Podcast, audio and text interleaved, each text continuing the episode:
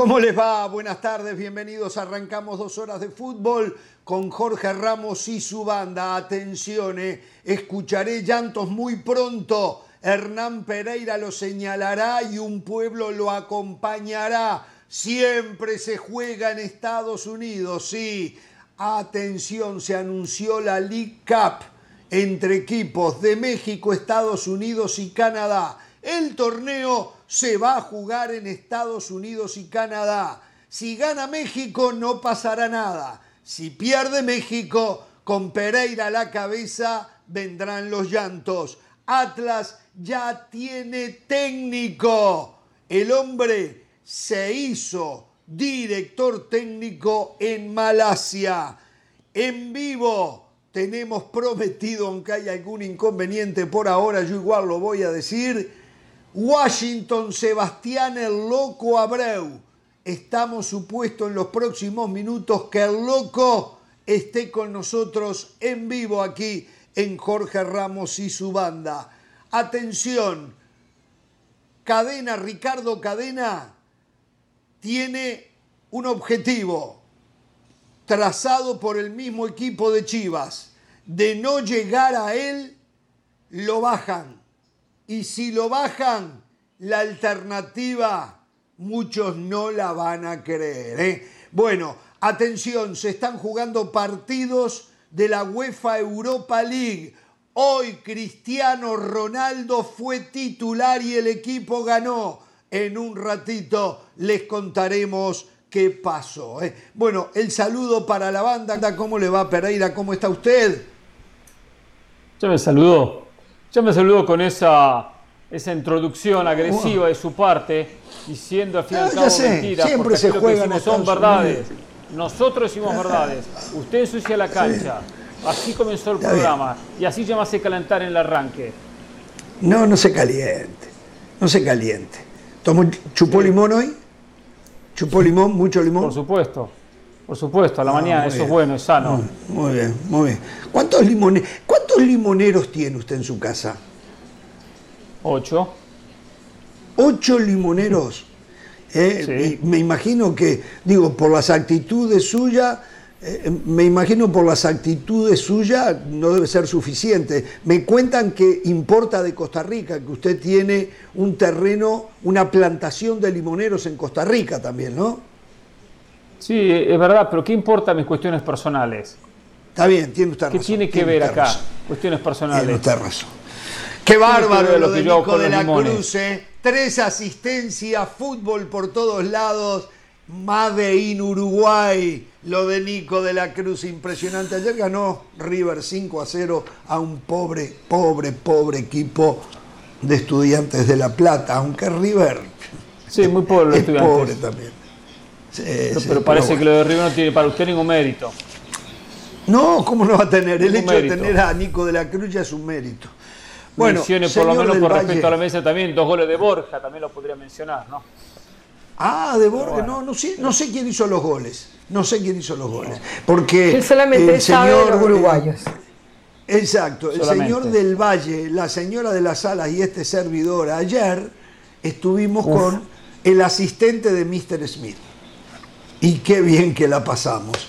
No sé por qué la pasamos tan bien. Si fue porque el lugar fue excepcional, un restaurante uruguayo, o si fue porque usted no estaba. La verdad que no sé, pero la pasamos bárbaro. ¿O no, del Valle? Sí, fue una combinación de la las dos cosas. Una combinación de las dos cosas, diría yo, Jorge.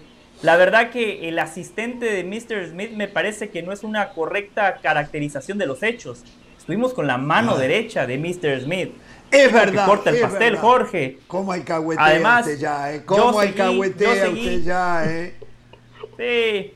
Yo seguí el consejo Ya, de ya Caro de las Alas. Ayer a la 1.30 de la tarde, aquí tengo la evidencia, aquí tengo Caro de las Alas, me dice, José, no almorces, que hoy vamos a cenar bien, postre incluido. se notó. Gracias, Caro, Y se notó. por ese consejo, Y por se- ese tip. y Y, para que Hernán. Pereira se ponga de buen humor, Hernán, lo invito a un palenque. Mi amigo Cristian Nodal, que lo único malo que ha hecho en su carrera fue cortar a Belinda. ¿Cómo se atrevió Ah. Con a cortar todo a Belinda? el fútbol que hay vamos a un viene palenque con esas para cosas. pasarla bien. No, no, porque Con termina todo el 3 y fútbol 30 que de la hay, mañana. A esa hora estoy durmiendo ya. Bueno, a ver, este señora de las alas, usted Dígalo. mucho la línea y todo, pero hoy la veo un poquito más cachetona. Oh. no sé, me José de es que esos crepes, porque la esos crepes ¿eh? con dulce Más que Lima nueva usted comía, ¿eh? Me contaron que hasta postre comió. no, se pidió el plato que le correspondía a usted, Pereira, también. Sí. Ah, también, también, también, Y la cajita que se llevó, claro. Es que siempre dice, ¿cuál es la mejor comida? La que te brindan, ¿verdad? Esa es la mejor comida. Así claro. así que, así que ayer... Que se lo digan a Del Valle y a Pereira. Para, para los que digan que, que no me gusta Argentina, mire, comí milanesa, eh, tomé vino, comí crepes con, oh. con, dulce de leche, que me decían que el dulce de leche era uh. uruguayo, argentino, no sé dónde era, pero estaba muy bueno. Uruguayo, así que... uruguayo, ah, uruguayo. el, mejor, y no, no porque sea uruguayo, esto lo voy a decir de verdad, la marca de ese dulce de leche, Narbona, es lo mejor que yo he probado en mi vida en dulce de ah. leche. Ahora se tiene el comercial, ¿eh? va prendido, me parece. De verdad, yo creo que, hablando de eso, hablando de eso, quiero agradecerle al señor Diego Hernández Tejeda, eh, que tuvo la amabilidad de acercarse hasta el lugar donde estábamos nosotros para regalarnos un libro que va a presentar este próximo sábado. En un ratito les voy a decir dónde. Eh, eh, momentos históricos del Tri. Va a ser aquí en la ciudad de Miami con un prólogo de nuestro amigazo Fernando Schwartz. Así que mm. al señor Hernández, muchísimas gracias, lo vamos a leer. Eh, porque siempre es bueno estar bien informado y acá tiene un material riquísimo, según nos han A mí no me ¿eh? llegó. Así que... Aquí tengo para usted, Caro, y para Hernán. Me los dio a mí. ¿Ah, sí? Oh, ah, dentro de tres años. Ah, dentro de tres años lo recibo entonces. En un ratito les voy a contar dónde y a qué hora eh, se va a hacer Presentar. Eh, oficial presentación de este libro. Eh. Nos vamos a ir a la pausa, estamos esperando con Sebastián el Loco Abreu, sí, para hablar de muchísimos temas, ¿eh? de muchísimos temas. Aparte, un lujo, un lujo el Loco Abreu, los homenajes que sigue recibiendo tras su retiro. Volvemos aquí en Jorge Ramos y su banda.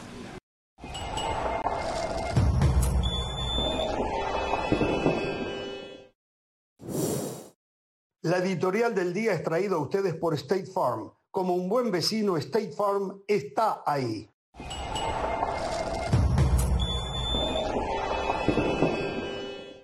Queremos agradecer a todos los que eligen escucharnos en el podcast. Gracias a ustedes somos el podcast número uno en castellano.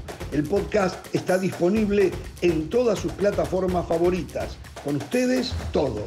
Sin ustedes nada. Muchas gracias.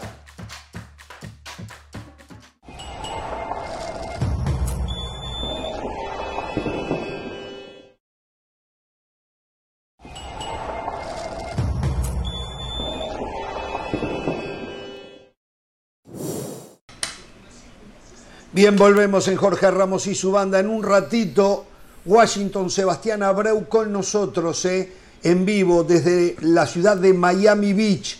Va a estar aquí. Tal vez, tal vez, si nos dan el ok, una nota exclusiva de ESPN Argentina con Lionel Messi.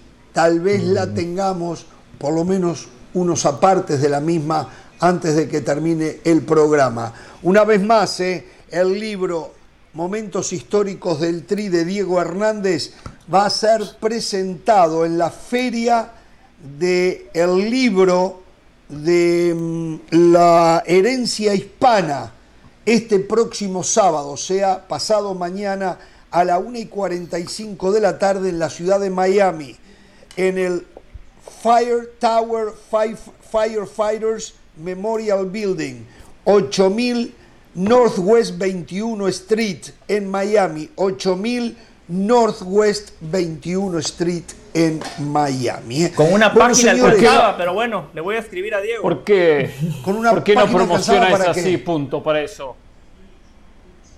Por favor, por favor, es así, punto. En una, con una página alcanzaba, no entendí lo suyo. ¿Cómo es eso de que con una página alcanzaba?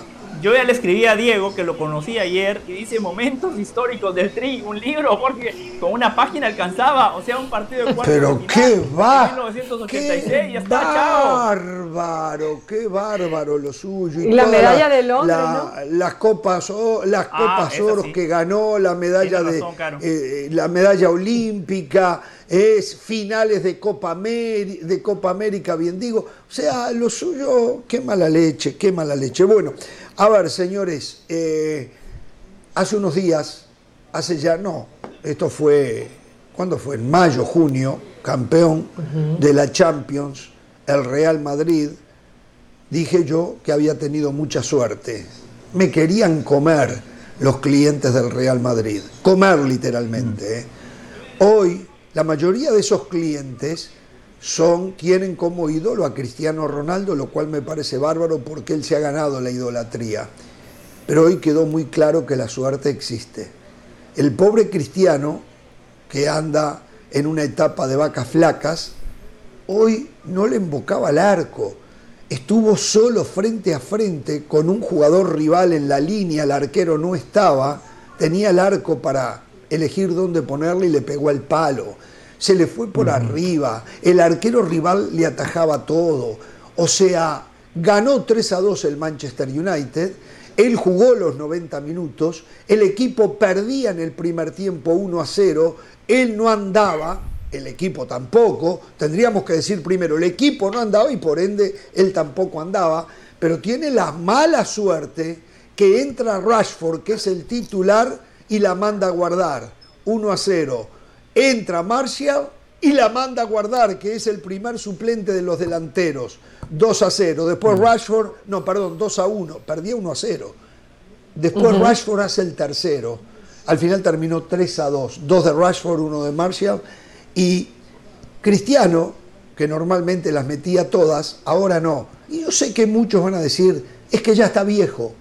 Yo no diría eso. Tal vez está viejo para los sprint, tal vez está viejo para las carreras largas que él antes se metía con una potencia bárbara, pero no para anticipar, no para cabecear de cara al arco. Simplemente hay momentos que no tienes suerte, que no te salen las cosas. Y eso es lo que le pasó a Cristiano. Muchos lo quieren retirar. Cristiano tal vez no esté para jugar en un equipo de la primera línea con pretensiones de Champions, pero no está para retirarse. No está para retirarse, ¿eh? que quede claro eso. No está para Sí, el pero, no, nivel no vengamos a decir que no tuvo suerte.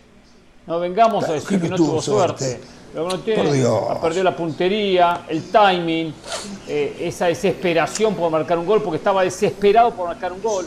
La pelota que da Radford en 3 a 1 es un remate al arco, no es un pase, es un remate al arco.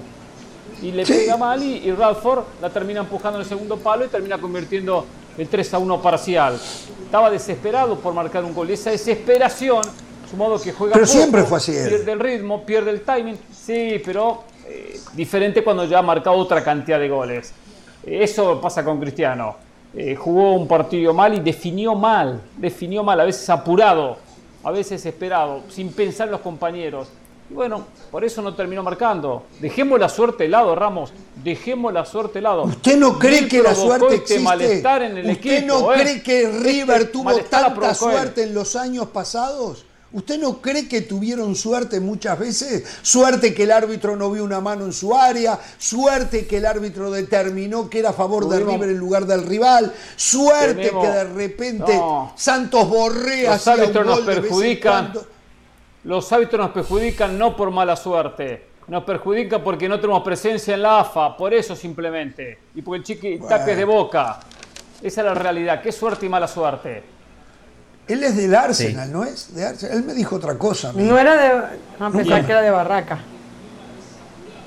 En, el, Oh. en el tema cristiano, Carolina, como Jorge y Hernán, también ejerce de fiscal, así que dele caro, después viene la defensa. A ver, a ver, a ver, a ver. Primero yo creo que no hay que meter Real Madrid en esta conversación. Jorge, yo sé que a ti te gusta hablar del Real Madrid, pero el Real Madrid no tiene nada que ver. en No. Ahora, ahora. No, son la misma gente. Son, no, o, o del Valle no es de los dos palos, Real Madrid, Cristiano Ronaldo. Sí. Es la misma Sí, gente. sí, sí. Es Sí, la misma pero, gente. son, pero son circunstan- No. pero son circunstancias completamente diferentes. Ahora, hay una realidad, Jorge. La carrera de Cristiano Ronaldo la definen los goles. y el único gol que ha marcado Cristiano Ronaldo en esta temporada fue de penal ante el Sheriff. Eso nos habla de que no es un tema de suerte, nos habla de que es un hombre que se ha quitado la titularidad, que no puede ser titular en el Manchester United cuando juega la Premier League. Qué dato es un mala leche.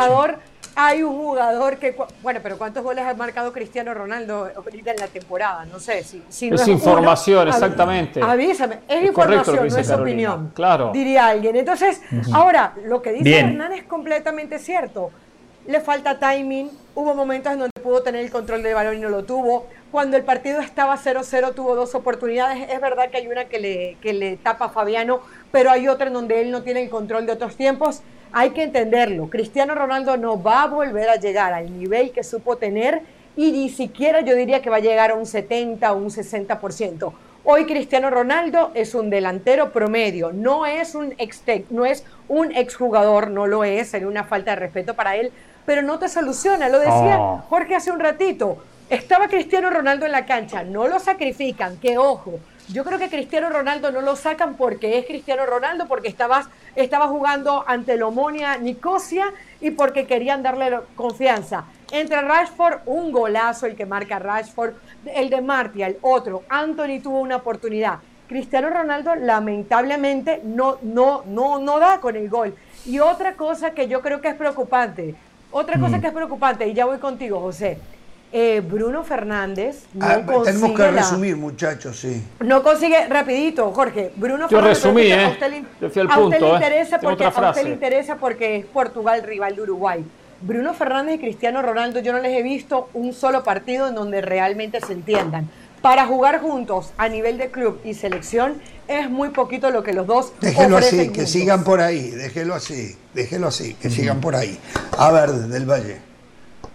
A Cristiano Ronaldo lo único que le faltó hoy fue el gol. Gran partido de Cristiano Ronaldo. Al minuto 9 un gran remate por abajo, gran reacción de, de- de Fabiano, el guardameta. Al minuto 13, eh, cómo se da la vuelta, cómo controla la pelota, un giro de 180 grados, define ¿Me con va la a contar pierna el derecha, partido? tiene la mala suerte, tiene la mala suerte que el defensa se la saca. Y resumir. lo que dice que no hay conexión entre Cristiano y Bruno Fernández, eh, nada más lejano de la realidad. La asistencia que le da Cristiano a Bruno Fernández. Después, si Bruno Fernández ¿Cuántas? define mal, si la pelota va al travesaño, no es culpa de Fernández. Cristiano Ronaldo. ¿Cuántas los dos en goles 90 de minutos? Rashford, las dos, los dos goles de Rashford son gracias a Cristiano Ronaldo. Lo que pasa es que si ustedes analizan. No, no, se- se desmarcó. goles, En se una equivocan. Perdón, usted perdón, siempre perdón, analiza deje- triunfos déjeme nomás. terminar, yo escuché, usted siempre analizó resultados, escuché. ¿eh? Usted analiza resultados, que no Yo se le olvide a usted, ¿eh? Sí, yo escuché. El primer gol de Rashford, ustedes tienen que ver el movimiento que le hace Cristiano Ronaldo para quitarle al defensa, para generarle el espacio y después sí, muy Por bien, favor. Rashford define de manera notable con la pierna voy a hacer derecha. una pregunta. Estas son las partes Me tengo que ir a la pausa. Quiero el que me conteste gran esto. asistencia de Cristiano Quiero Ronaldo. que me conteste de cara al este. gol a Rashford. Ante el Usted Omonia dijo, lo único que le faltó fue el gol. ¿Por qué le faltó el gol? ¿Por qué? Ah, porque no abrió de manera correcta el compás del pie derecho. Eso no es mala suerte. Ahí Cristiano Ronaldo se perfiló de mala manera, no le metió bien el pie a la pelota. Eso no es suerte, es una mala definición de Cristiano. Señores, se viene cosas cortas, Washington eh, Sebastián Abreu. Tenemos que hacer la pausa. Corta. Vamos, cortas. Si Cristiano quiere hacer goles, que venga la MLS. Cuando Suárez no marcaba gol de visitante, José el Valle decía otra cosa. Pase de página. Ay, ¿Se acuerda? ¿Se acuerda? Por cierto. Messi. ¿Qué tiene que ver Mr. Messi Copa Sudamericana en este debate? Messi, Messi está a 13 Europa. goles en la Champions de Cristiano Ronaldo, ¿no? Digo, si Messi no decide venir a la MLS o retirarse del fútbol, tiene posibilidades todavía de alcanzarlo entre lo que queda de esta Champions y la que viene, me imagino, ¿no? Y tal vez Cristiano va a jugar más. Champions el próximo año. Vamos con otro goleador eh, histórico, ¿eh? Y cuántos equipos, ¿eh? De verdad, ¿eh? Este de verdad. Y a este no los ayudaban los árbitros, no pateaban los penales, excepto uno. Excepto uno. La pico el loco, ¿se acuerdan? La pico el loco contra Gana. Vamos Copa a América. pausa, volvemos con el loco. No.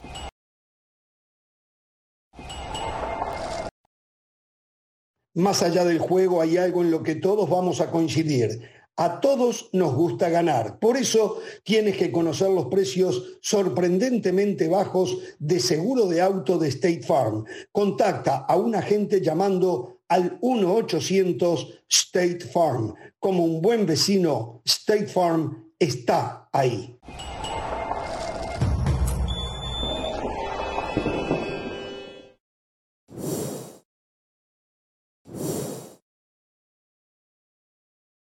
Y lo veníamos anunciando, lo veníamos prometiendo.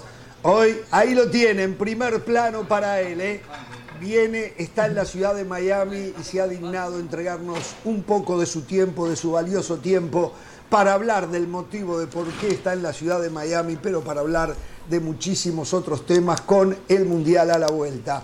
Washington Sebastián Abreu, más conocido como el loco en el mundo del fútbol, pero un loco bueno, un loco serio, un loco responsable, un loco que a nosotros los uruguayos nos llenó de felicidad, más allá de que tiene el defecto que es de Nacional, eh, un loco de esos locos lindos. ¿Cómo te va, Seba? Muchísimas gracias por este rato. ¿eh? Bueno, Jorge, saludos, saludos a toda la banda. La verdad que contento de estar por que hablamos antes de empezar la nota, de que se el que no disfruta estando acá porque no, sabe vivir. La verdad que es, espectacular. Siempre que venimos disfrutamos mucho y bueno, ahora también disfrutando de, poder compartir con compatriotas, coterráneos, tricolores de alma, eh, este lindo reconocimiento y son de las cosas lindas que te va dejando el deporte. Yo a veces me pregunto, eh, está Gonzalo Barrios, que es un poco el alma mater, eh, de, los aficionados de Nacional de Uruguay, le llaman tricolores, a la gente hay que eh, contarles un poquito. Y a veces me pregunto, con lo que me ha hecho sufrir Nacional, con las calenturas que me ha agarrado con Nacional, con las estafas que nos ha hecho Nacional y Peñarol, ¿cómo yo todavía accedo a estas cosas? Pero bueno, soy masoquista, soy masoquista, pero creo que no me va a alcanzar el resto de los días, entre ellos a, al Loco Abreu y a todos los muchachos de la selección uruguaya del 2010 para agradecerle tanta alegría, a pesar de que no fuimos campeones y no fuimos campeones porque nos metieron la mano. Aunque aquí en la mesa, ya te digo, hay gente que no lo cree. Bueno, eh, Washington, ¿por qué estás por acá? Bueno, eh, todo surgió porque la filial de los hinchas nacionales que están acá en Miami. Hace como 5 o 6 años que me vienen invitando a, poder generar ese lindo acercamiento con, todos los uruguayos que hay, que hay por esta parte del mundo, poder hacer un evento, poder hacer un reconocimiento, una forma de agradecimiento de lo que me, tocó pasar como futbolista dentro de la institución. Pero bueno, estando en actividad como que se hacía difícil y, la promesa era de que en el momento que me retirara, eh, lo primero que iba a hacer era cumplir con, con las filiales que llevan tiempo pidiéndome venir, para que vean de que no era que me hacía rogar, sino que aprovechaba los 20 días de vacaciones para estar con la, con la familia. Así que bueno, me retiré el año pasado y lo primero que hicimos ya fue pactar el viaje para poder cumplir, para poder estar, y porque en definitiva, también es un, privilegio, porque muchos pasaron por, por, por, Nacional, por esa historia enorme que tiene el club, pero no son todos que tienen esta oportunidad de ser reconocidos, de ser eh, valorados, de ser respetados de ser querido. Entonces uno lo mínimo que puede hacer, porque termina siendo una caricia al alma también, el hecho de venir, compartir, disfrutar y bueno, generar ese lindo vínculo con, los hinchas nacional, sabiendo de que por ahí son los que tienen mayor dificultad de poder tener ese acercamiento con, con el ídolo, con el jugador reconocido, porque no, no, no, no tienen la posibilidad de, ir a nuestro país querido. Entonces, bueno, uno viene hasta acá y se va a llevar todo ese afecto y todo ese cariño. Bueno, vamos a terminar con el chivo. El evento va a ser este próximo sábado en el 2820 al noreste de la 214 Street en Aventura. Eh, eh, a partir entre la 1 y las 4 de la tarde, me corrí decir 1 y 4 de la tarde, y los tricolores, o quien quiera ir y conocer al loco Abreu allí, eh, poder charlar, platicar un poco de fútbol y sacarse una foto. ¿Los hinchas de Peñarol también son bienvenidos? También, sí, yo creo que sí, ¿no? Qué buena pregunta esa, ¿eh?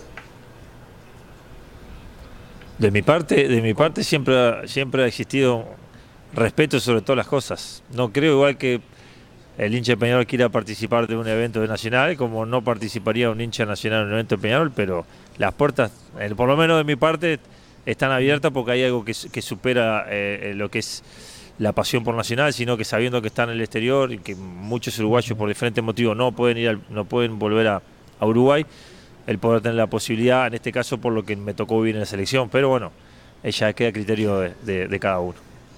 Bueno, la gente que quiera hacer reservación para estar en el evento debe de llamar a Mariela al 305-965-6837. Mariela, en el prefijo 305 965-6837. Y recién veíamos un video porque hace unas semanas atrás, y esto es el orgullo que debes de llevar adentro, eh, eh, Seba, eh, fuiste inmortalizado en, en el Paseo de la Fama del mítico Estadio Maracaná por el gobierno del estado de Río de Janeiro.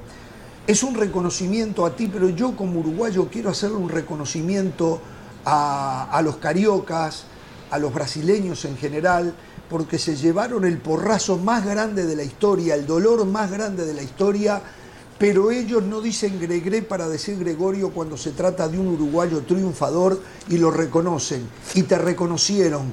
Qué orgullo tenés que haber sentido, ¿no? Por todo lo que hiciste con Botafogo. Sí, la verdad, bueno, eso que dijiste es, real. el poder valorar esa humildad ante la derrota, porque saca mi caso que es más específico de, un club de Brasil.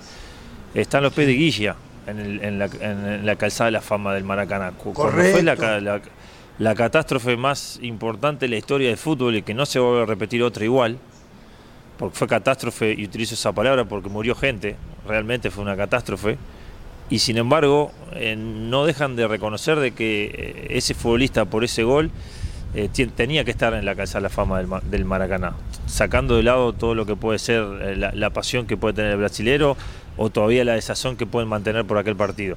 Y después, bueno, me toca a mí el, gran privilegio, el orgullo enorme de poder estar en ese lugar eh, histórico a nivel mundial y sobre todo el orgullo de saber de que, como dijiste vos, se inmortalizó algo que va a pasar el tiempo y van a estar mis, hijos, mis nietos no voy a estar yo en, este mundo y la gente que vaya va, a poder ver a Pelé, a Romario, a Ronaldo, a Ronaldinho, a Anguilla, al Loco Abreu. Me da un poquito de vergüenza cuando nombré todos esos monstruos y me, y me meto en la fila, pero fue medio gracioso porque ahí cuando estaban, dice, bueno, acá está Pelé, eh, Romario, Ronaldinho, te vamos a poner acá y estaban muy cerca de los monstruos. Le digo, no, mejor ponerme más cerca de Guilla, que somos, somos más terrenales nosotros con Guilla, dejar a los extraterrestres, a los extraterrestres dejarlos juntos. Pero la verdad que agradecido y, feliz de, haber participado de algo. Aparte, poderlo hacer, que es un poco lo que uno trata siempre de, comentar en Uruguay, principalmente en Uruguay, que, que si quieren hacer reconocimiento a la persona que sea, que la traten de hacer y que la pueda disfrutar la persona también, que te agarren en plenitud para poderla disfrutar. No cuando a veces ya por ahí estás en una danzada, con ciertas dificultades, o ya no estás, sino que sea una, forma de disfrutar todo, lo disfruta la, persona homenajeada, la disfruta su familia, los hijos, los hinchas, está bueno también que te lo reconozcan en presencia y vos darte cuenta también de que humildemente fuiste cosechando cosas como lo que me está tocando vivir ahora acá con la filial nacional o la que me va a tocar con la filial de Nacional en Nueva York, New Jersey, o la que me tocó el 2 de octubre acá en Miami con la filial de Botafogo. Esas cosas poderlas hacer en plenitud, uno también te termina generando una gran satisfacción. ¿Habías estado con Jorge ya, con la filial de Botafogo? O sea, esta semana pasada la filial de Botafogo acá también te hizo el un reconocimiento. Ah, el, domingo, eh, sí, el, domingo 2 sí estuvimos con, la filial de Botafogo, Botafogo USA. Ah, estuvimos, ah, disfrutando, así que. Porque bueno, uno trata de, realmente eh, predicar con el ejemplo de la palabra. Cuando siempre le decía, cuando me retire voy a ir, no era chamullo, no era cuento, sino que cuando me retire voy a ir, bueno, me retiré y fui, voy tratando de ir cumpliendo con todos los que me fueron invitando cuando estaban en actividad. Obviamente queda la filial de Nacional en Valencia, la de Cataluña, que ya vamos a estar cumpliendo con ella también, vamos a estar viajando, pero le vamos a dar lugar a todo, porque te voy a repetir, haces un raconto de la cantidad de jugadores que han pasado en la historia nacional y tener el privilegio de que te llamen, te quieran homenajear, te quieran reconocer, quieran demostrarte ese cariño, ese respeto, hay que ir. Es, es, es, lo mínimo que nos toca porque en definitiva tiene que ser recíproco. Uno daba lo mejor en el club para que el equipo ganara y ellos nos tratan de dar lo mejor con el reconocimiento y el cariño. Bueno, y en este reconocimiento y cariño, todos aquellos equipos por los que pasaste seguramente cuando vas a esos lugares lo debes de recibir. A ver, Pereira del Valle, la señora de las Alas, hay muchos para preguntarle, para hablar de fútbol con Sebastián Abreu. Adelante, Hernán. Sí, por supuesto, muchísimos temas, ¿no? Ahora, solo para seguir con la continuación de este tema, si, Sebastián, si vas a ir a todos los equipos que fuiste, a las filiales de todos los equipos que tuviste alguna vez la oportunidad de ponerte la camiseta, no vas a poder dirigir. No te va a alcanzar el tiempo del mundo con todos los equipos que jugaste y con todas las filiales que hay en el mundo. Bueno, pero si me dio el tiempo para jugar 845 partidos, no me va a dar tiempo de poder pasar por cada club de los, de los que jugué y si más si son para este tipo de para este tipo de eventos, bócate tranquilo que lo dividimos. Igual contratamos un charter y en la mañana hacemos, hacemos el homenaje en un lado y en la tarde lo hacemos en otro. Para este tipo de cosas no hay que poner pero, sino hay que, hay que disfrutarlo. Porque a veces nosotros los jugadores nos quejamos de que ah, no nos valoran, no nos reconocen. Y bueno, cuando te toca tenés que ir, porque si no siempre está la palabra para la crítica y, y, no para ponderar. Y bueno, entonces cuando te toca este tipo de cosas hay que encontrarle la vuelta para poder ir, porque en definitiva es recoger sin que vos lo sepas, porque en definitiva uno jugaba al fútbol, trataba de ganar, trataba de hacer lo mejor, de hacer goles, por la pasión que uno tiene por el fútbol, pero cuando ves lo que generabas en el hincha y te lo transmite de esta manera, lo mínimo es poder acompañarlo y poder disfrutar junto de, de una velada tan linda. Sé que eres excelente en números, en estadísticas de lo que lograste en tu carrera. Eh, ¿Tenés hoy el récord mundial del futbolista que vistió mayor camisetas de fútbol profesionales. Y te agrego a esto, ¿y también ese récord pensás conseguirlo como director técnico? Bueno, primero voy a, por ahí a las estadísticas eh, por ahí más relevantes, que soy el segundo máximo goleador del fútbol uruguayo. Está Luis Suárez, de futbolistas uruguayos en el mundo, en la historia. Está Luis Suárez, obviamente con 500 y pico, me toca estar a mí con 432, después viene Morena con 401 y viene Eddie con 305, 387. Que para mí es un orgullo porque te voy a repetir, el fútbol uruguayo eh, se nutrió de excelentes futbolistas, excelentes goleadores y poder tener ese lugar de podio y de privilegio. Después el otro estar entre los siete máximos goleadores de la selección uruguaya. Y después está este hecho de, poder tener, no, no es récord mundial, es el récord Guinness de la mayor cantidad de equipos que, participé a nivel profesional, que en definitiva no fue algo buscado, no fue un, objetivo, se fue suscitando, se fue dando naturalmente, luego iba disfrutando. Muchas veces entro en las discusiones de tertulia cuando dicen, ah, tanto equipo y lo hablan como algo negativo. Y, yo a veces digo, pero el que estuvo tanto tiempo en el mismo club y no se quiso ir, no puede haber sido también no querer salir de la zona de confort no querer buscar un desafío para ver si ese fútbol se podía adaptar a otro lugar. Hay de los dos lados. Del lado mío tengo que ser un agradecido porque si uno creció, creció eh, en todo aspecto, culturalmente, económicamente, deportivamente, fue gracias a todas estas oportunidades. Si hablo otros idiomas, fueron gracias a estas oportunidades. Si mis hijos hablan cuatro idiomas, es gracias a estas oportunidades. Entonces trato de ver todo lo bueno que me brindó todo este tipo de experiencias diferentes y para entrenador también fue fantástico, porque sin pensarlo hoy tenés culturalmente, tácticamente, un sinfín de variables que, el fútbol te dio, porque estuve en diferentes partes del mundo, de diferentes formas de vivir el fútbol, que te hacen nutrirte para ahora con, la, con la profesión de entrenador, también saber entender al futbolista de esa región, de esa zona, de ese país, pero no por lo que lees en los, en los libros, no por lo que ves en las computadoras, no por lo que la tecnología te acerca, sino por experiencias de vida, que es algo importantísimo, más allá que el estudio y la preparación es fundamental, pero las experiencias de vida propias, naturales, genuinas, hacen al acercamiento de entender cada ser humano, porque los futbolistas son personas primero, entonces entender a ese ser humano para cómo poder después tratar de que pueda rendir dentro del campo de juego. Muy bien, muy bien. Eh, eh, para dejar a los compañeros, se viene el Mundial, Sebastián, ¿qué, esperas de la Copa del Mundo, especialmente de nuestras selecciones? Cuando digo la nuestra me refiero a selecciones de Conmebol, de CONCACAF, Uruguay por supuesto, Brasil, Argentina, Ecuador, México. ¿Qué, ¿Qué opinás de lo que puede llegar a pasar ya de aquí a 45 días cuando comienza a rodar la pelota en territorio asiático? Bueno, sinceramente, eh, con todo lo que está sucediendo, es difícil hacer un, análisis del equipo en base a un 11, porque en definitiva el análisis tiene que ser el equipo anda bien, funciona bien o tiene un gran juego asociado en base a las características de los jugadores que son las que hoy están, o las que estaban, por, decirlo de alguna manera, porque se empezaron a caer jugadores, ya empiezan a modificar las, los, sistemas tácticos, empiezan a modificar también en base a las características las sociedades. Entonces me parece que todavía a falta de tanto tiempo, que parece poco, pero que es mucho por la cantidad de partidos que se acumulan en los equipos cada futbolista, no me gustaría aventurarme a, poder analizar cómo van a estar en el Mundial. Hoy podemos ver algo claro, tangente, que Brasil, Argentina están muy fuerte, Uruguay ha tenido un, rendimiento, un rendimiento muy bueno, con un mediocampo muy, muy dinámico, Ecuador eh, es competitivo, con su salvedad. Me nombraste México, creo que México es el que la tiene más difícil, más complicada, está dura la situación, está, dura el ambiente, un ambiente medio hostil, medio negativo, medio una nube negra. Entonces no, no llega, no, no, llega el mundial con esa energía positiva que, tiene que llegar. Pero vuelvo a repetir, salvando la distancia, creo que el caso de México, eh, este análisis que te hago no va a modificar si llegan todos los jugadores o no, porque ya está instalado. Pero las otras selecciones hay que ver que Dios quiera eh, crucemos los dedos, que no se lesione más nadie, que todos puedan llegar bien, que puedan llegar en condiciones y a partir de ahí, con ese potencial que tenga cada selección, poder evaluarlas mejor. Aquí en este programa matan a Cristiano porque está al pendiente de sus números. Yo valoro lo de Cristiano como lo de Sebastián, que tienen claro lo que han hecho porque al final de cuentas la historia recuerda a los ganadores.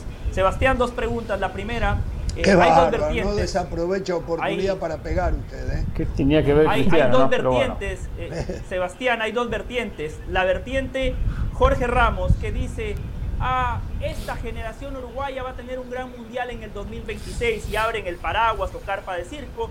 Y está la otra vertiente con la cual yo me identifico, la de Diego Alonso, que dice, esta selección puede ganar el mundial de Qatar. ¿En dónde está Sebastián Abreu en esas dos vertientes?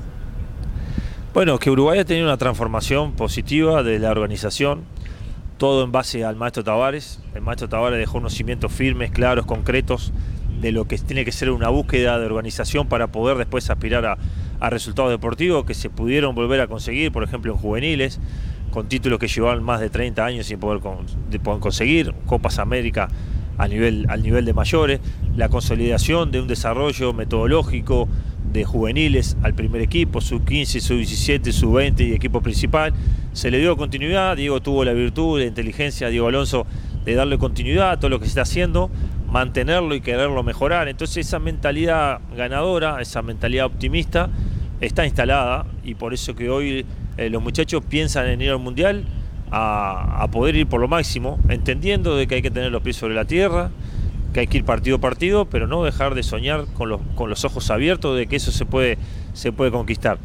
Que esto puede ser que esto puede ser un trampolín para el 2026, también puede ser. Ahora tenemos que ver bien cuando vengan los recambios si podemos tener también el mismo nivel de jerarquía, no de fútbol solo, sino de jerarquía, que es una palabra para pocos, como la de Godín, como la de Cáceres, como la de Suárez y como la de Cavani.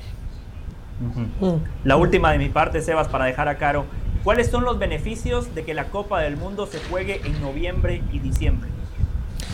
Los beneficios son que no llegan, eh, principalmente los jugadores de Europa, que es, el 80%, no llegan con ese desgaste eh, y esa acumulación de partidos eh, que genera el fin de temporada. Entonces, a partir de ahí, los, va a agarrar desde lo físico en, en, plenitud y creo que ese es el punto, el punto favorable. Y aparte de que en este caso particular, si se jugaba el Mundial en las fechas normales, con el clima que hay sería imposible. Entonces, bueno, fue atinado cambiarlo para que el clima esté acorde y físicamente y futbolísticamente lo va a encontrar en plenitud total a todos los futbolistas, principalmente los, que están en Europa.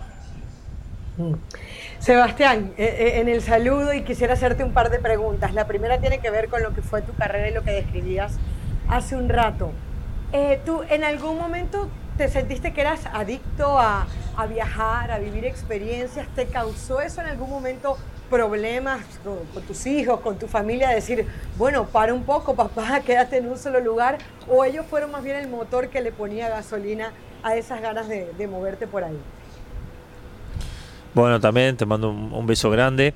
Bueno, eso fue un tema de un tema de, por un tiempo determinado, un tema de, discusión, no familiar, pero sí. discusión en general y también era como una una cuenta pendiente interna que tenía de siempre hacerme esa pregunta porque la familia iba, no no, no cuestionaba, decía, bueno, vamos para tal lado, arreglen tal club, vamos para tal país, vamos para tal ciudad, mudanza, cambio de colegio, eh, otro idioma, otras culturas, costumbres, y la familia iba. Y después en un momento dije, no seré, no seré egoísta de que por priorizar lo mío estoy arrastrando a toda la familia.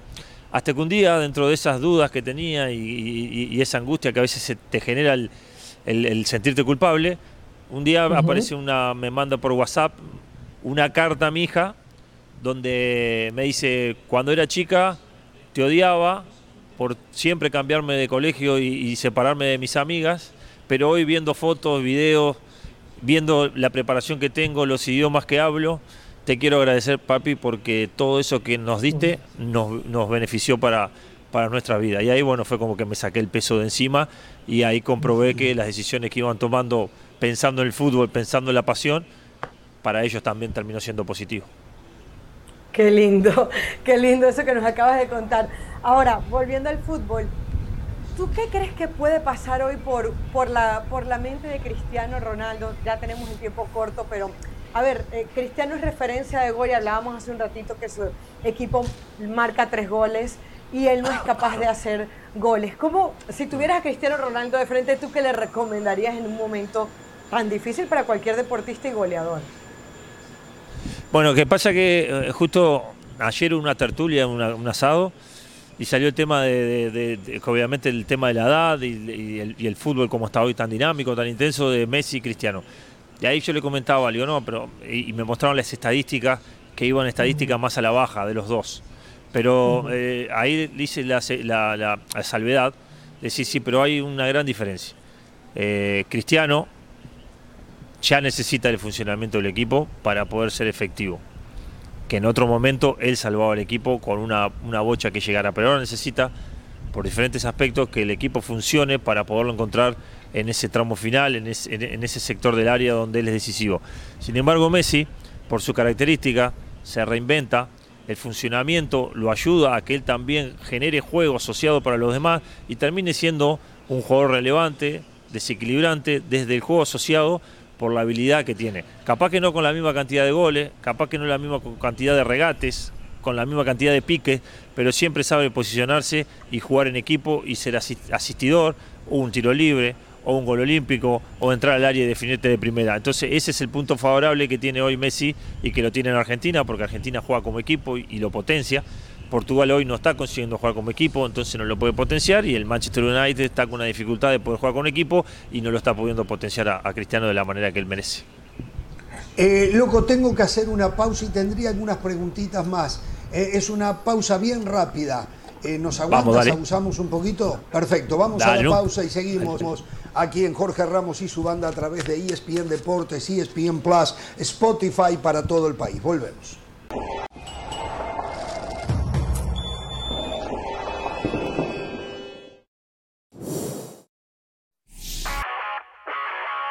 Saludos de Pilar Pérez, esto es Sports Center ahora. Los rojinegros del Atlas anunciaron a su nuevo director técnico. El mexicano Benjamín Mora regresa a su país para dirigir al bicampeón después de su exitoso paso por el fútbol de Malasia, en donde se convirtió en el técnico más ganador de aquel país con multicampeonatos en Liga, Copa y participaciones en la Champions League Asiática al frente del Johor Darul. Durante su presentación se dijo agradecido por la oportunidad y comprometido con la directiva, la afición y los jugadores. Luego del puñetazo que Draymond Green le propinó a su compañero Jordan Poole en la práctica de los Warriors de Golden State este miércoles, el equipo abrió una investigación para conocer las razones de la gresca y las medidas disciplinarias que se impondrán. Según algunas fuentes, el altercado comenzó verbalmente, luego escaló a los empujones y finalizó con el puñetazo de Green antes de que pudieran separarlos. Poole, por su parte, no salió lesionado y pudo concluir el entrenamiento con normalidad. Siguen circulando los rumores acerca de la existencia de una cláusula de rescisión en el contrato de Erling Holland con el Manchester City para poder marcharse al Real Madrid en dos años por menos dinero. Sin embargo, el entrenador de los Citizens, Pep Guardiola, negó dicha información asegurando que el noruego no tiene ninguna cláusula ni para el Real Madrid ni para ningún otro club. Agregó que no se pueden controlar los rumores ni lo que diga la gente. Mientras tanto, el club inglés sigue disfrutando de su nueva joya y sus 19 goles en 12 partidos. No se pierde SportsCenter esta y todas las noches con mucha más información. A la 1 am del Este, 10 pm del Pacífico. Esto fue SportsCenter ahora.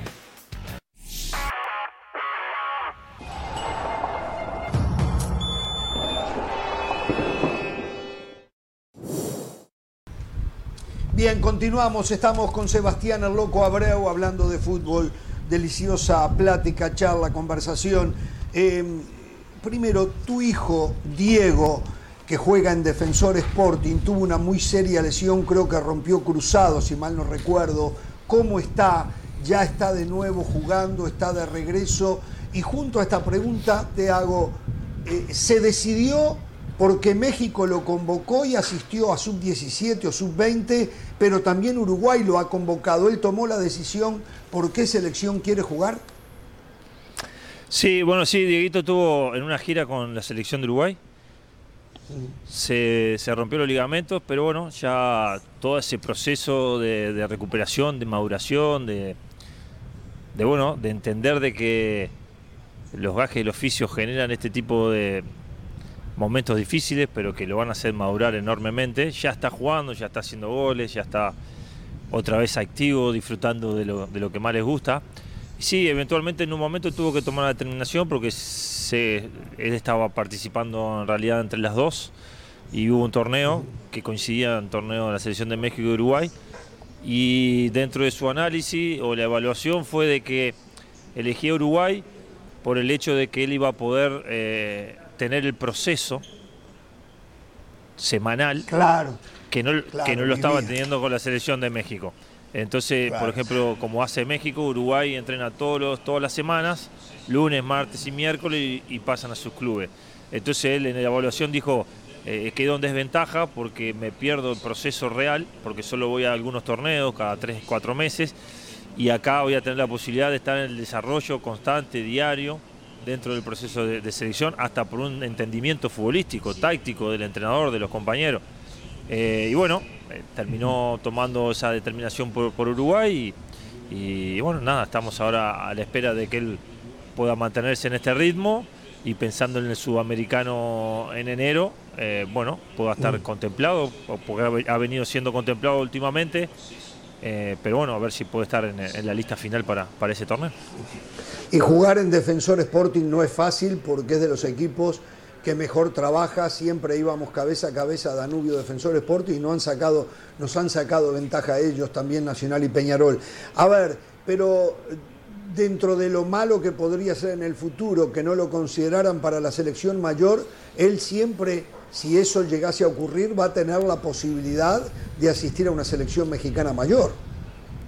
A ver, él es, eh, esto es, eh, es un hilo fino, ¿no? Porque bueno, hay hay mucha envidia, resentimiento en redes sociales todavía, más. Ah, sí, Twitter, Twitter, es, mm. Twitter es, el peor. Pero bueno, el hecho, el hecho de, él elegir Uruguay no quiere decir que no sea agradecido a México o, al país donde nació. Simplemente que en la vida hay que tomar decisiones y él en base a su evaluación, porque si algo sí fui claro, le dije, Diego, yo te puedo hablar de muchas experiencias de vida, pero nunca me tocó una de estas. Entonces, no quiero que el día de mañana te enojes por haberte equivocado en la decisión y, todavía que no haya sido tuya, sino que fue de otro. Entonces las decisiones son tuyas, si le erraste o no, que no te tengas que reprochar nada porque fue 100% tuya. Entonces evalúa todo, los pros y los contras, las situaciones, las posibilidades. Y la evaluación que hizo para mí desde el lado de entrenador eh, me parece correcta, el que él quiera estar en un proceso real de lunes, martes, miércoles estar entrenando, conocer a los compañeros, conocer el sistema táctico eh, en, el día a día, ir progresando como, como, como, equipo. No es lo mismo que ir cada cuatro meses a jugar un torneo. Tiene sus variables, tiene un diferencial importante. Y bueno, eh, eso no quita de que, de que él esté cerrando puertas. Hoy eventualmente eh, eligió esto y obviamente la cabeza de él, el objetivo de él está en romperla, en funcionar, en, poder triunfar, en poder hacerlo mejor dentro de la selección de Uruguay. Y, ahí sí, desde el lado del sentimiento, ver uno que fue parte de la selección uruguaya, ver a tu hijo poniéndose la camiseta celeste y empezar, empezar su historia de esa manera, como me está tocando ahora en defensor, que uno salió de defensor y verlo otra vez con la violeta y que pueda tener ese mismo camino, es como hacer ese viaje al pasado y verse uno, porque tenemos mm. similitudes, porque tenemos cosas, cosas parecidas, porque la vida en lo que tiene que ver a, los desafíos nos han puesto piedras en el camino que le hemos podido sobrellevar, entonces obvio que te genera una emoción eh, diferente.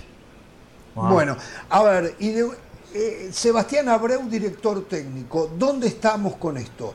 Eh, tu nombre en algún momento había sonado inclusive tras la salida de Capucho para Nacional, pero yo estoy extrañado que no estás dirigiendo en la primera división de Uruguay todavía. Bueno, ahí, hay, a veces hay temas también de, ¿cómo se puede decir? Eh, yo lo llamaría, de, sobre todo en, nuestro medio, de, preconcepto, ¿no? Cuando, cuando te ven hacer muchas cosas, eh, que sos polifacético, enseguida se etiqueta de que no, pero eh, realmente le querrás ser técnico, porque no, porque a veces va a, las Copa América de comentarista, o se, va a o se va a los mundiales, hace publicidades, eh, está, eh, es muy mediático, no, sé si realmente hacen esa evaluación sin el conocimiento, sin sentarse a hablar en un mano a mano, en una charla de fútbol, en poder mostrar la presentación de desarrollo, de metodología, de planificación.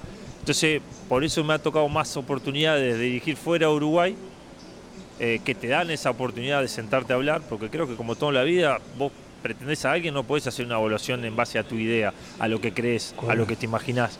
No, sentarte a hablar con él, conocelo, sin compromiso, y después haces la evaluación. Si crees que está preparado o no, si está actualizado o no, qué, sistema de juego tiene, cómo se adapta con los juveniles, si proyecta juveniles o no. Ese tipo de cosas me, ha tocado más afuera que, que adentro. Pero bueno, estoy en la etapa de la cual que entiendo bien claramente que el fútbol es de los futbolistas. Entonces, sé que tengo que ir a lugares donde me tenga que respaldar las condiciones, las condiciones de trabajo, las condiciones del día a día, la infraestructura. ¿Para qué? Para poder potenciar al jugador, para que el jugador pueda crecer, mejorar, para que pueda tener una identidad, una forma de jugar. Y eso te le da las condiciones. Porque no hay entrenador mago. Hay entrenador que ayuda y mejora, hay entrenadores que complica y retrocede. Pero las condiciones tienen mucho que ver para poder desarrollar el, día a día. Pero eso siempre se da dentro de un diálogo. Dentro de hoy se da mucho de que hay clubes que le gusta eh, proyectar juveniles de manera, eh, de manera constante y eso también se tiene que hablar para ver si el entrenador lo acepta o no, para que no exista el teléfono descompuesto después durante el torneo decir, no, mira que tiene que jugar tantos juveniles, no, y yo como entrenador digo, no, no, la verdad voy a jugar con con la vieja guardia porque tenemos que sacar adelante. Entonces digo, todo se tiene que hablar antes, porque el que avisa no traiciona. Si vos aceptás las formas de trabajo en la cual el club te viene a buscar, después tenés que, tenés que cumplirla. Bueno, todo eso se da en una conversación. No se da de cuánto cobrás, si ah, no, está dentro del presupuesto, no está dentro del presupuesto, no. Hablemos de fútbol, porque es fútbol. Hablemos de desarrollo, de lo que quieren ustedes, de lo, de lo que puedo dar yo. A ver ustedes si realmente lo que necesitan de mí y ver si yo, si yo le puedo dar lo que ustedes necesitan. Hay muchas cosas previas a empezar. Y en ese lado, bueno, estoy tratando de ser eh, selectivo, celoso, en no decir sí a todo, porque después es como todo. Ganar eh, cuesta, pero apenas perdés, en la mínima que perdés, te cae. Entonces tenés que cuidar bien el detalle a dónde elegís ir. Ah. ¿Te sorprendió lo que pasó con Diego Aguirre en Cruz Azul? No me, no me sorprendió eh, por diferentes, eh, por diferentes mecanismos institucionales, no me, no me sorprendió. Eh, y después de un 7 a 0 en un clásico, eh, tampoco. Que no es el ideal, no es el ideal. Que tampoco perder 7 a 0 es para un entrenador que por ahí no tiene un respaldo dentro del club, porque no juega en Cruz Azul, porque no tiene una historia, porque no tiene una historia en el fútbol mexicano. Eso a veces atenta también a que la decisión sea más, más fácil, más populista dejar bien al contexto general, de decir, bueno, no, este tipo de resultados eh, no los podemos permitir y tenemos que ser tajantes. Y bueno, no se pueden echar 20 jugadores, tienen que, que echar, y no se van a echar los dirigentes. Por más que le erraron las contrataciones o le erraron la contratación del entrenador, el dirigente no se va a echar, que es lo más fácil, echar al entrenador calmar las aguas, a la echada, a la prensa, a las redes sociales y barajamos y, empezamos de nuevo. ¿Estás listo para dirigir en México, por ejemplo? Y ya eh, voy con Sí, o sea, estoy, o sea, estoy, no, no hay, en este caso, en los países, en los países donde, donde jugué, me siento capacitado de lo profesional, pero me siento capacitado de la información. Ese es el punto a favor. De los países donde jugué, uno ya sabe los estilos, la idiosincrasia, su cultura, qué comen, qué no comen, cómo viven, cómo entrenan, qué, cuál es el tornillito que hay que mejorar en diferentes lugares, por, por, vicios instalados a la hora del entrenamiento. Entonces, me he preparado desde, desde el entrenador pero después tengo la otra experiencia, que es mm. la, experiencia de vida, que esa no te la da la computadora, no te da los libros, no te la da la facultad, porque hay una de las cosas que están pasando.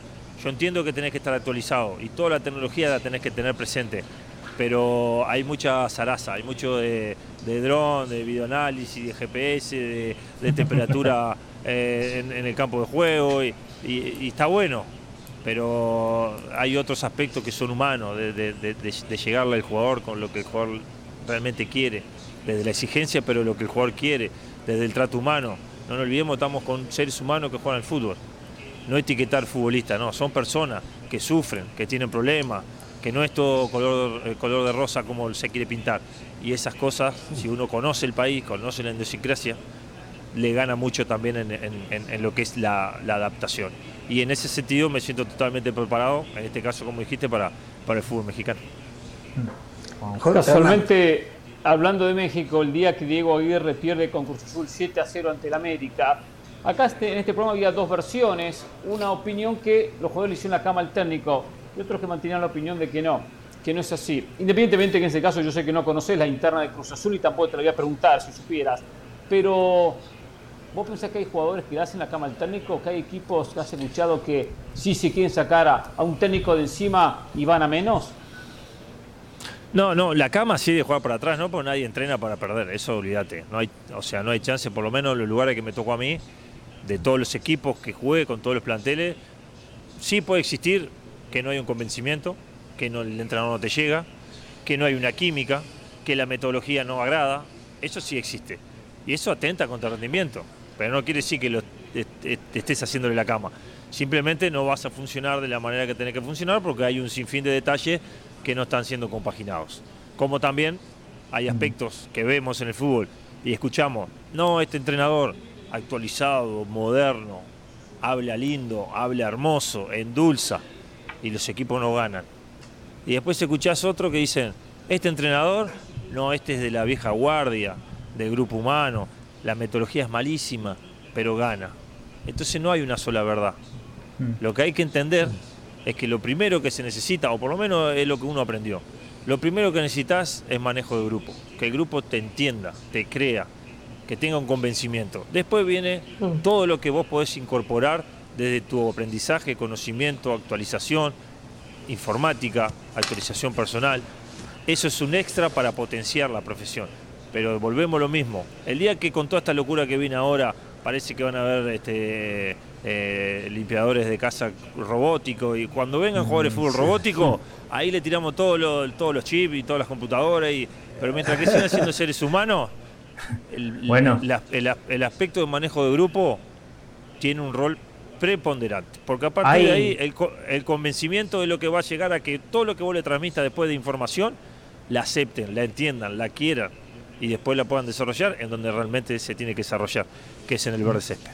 Ya hay un futbolista robótico, se llama Erling Haaland. El Parlamento inglés ha hecho una petición que lleva dos millones. Increíble. Eh, pero antes, eh, Sebas, eh, una pregunta, en la última de mi parte. una Copa Libertadores, una Champions, que son los torneos de clubes más importantes del mundo. ¿Se puede ganar un torneo de esos por suerte? Pasión, determinación y constancia es lo que te hace campeón y mantiene tu actitud de ride or die baby. eBay Motors tiene lo que necesitas para darle mantenimiento a tu vehículo y para llegar hasta el rendimiento máximo.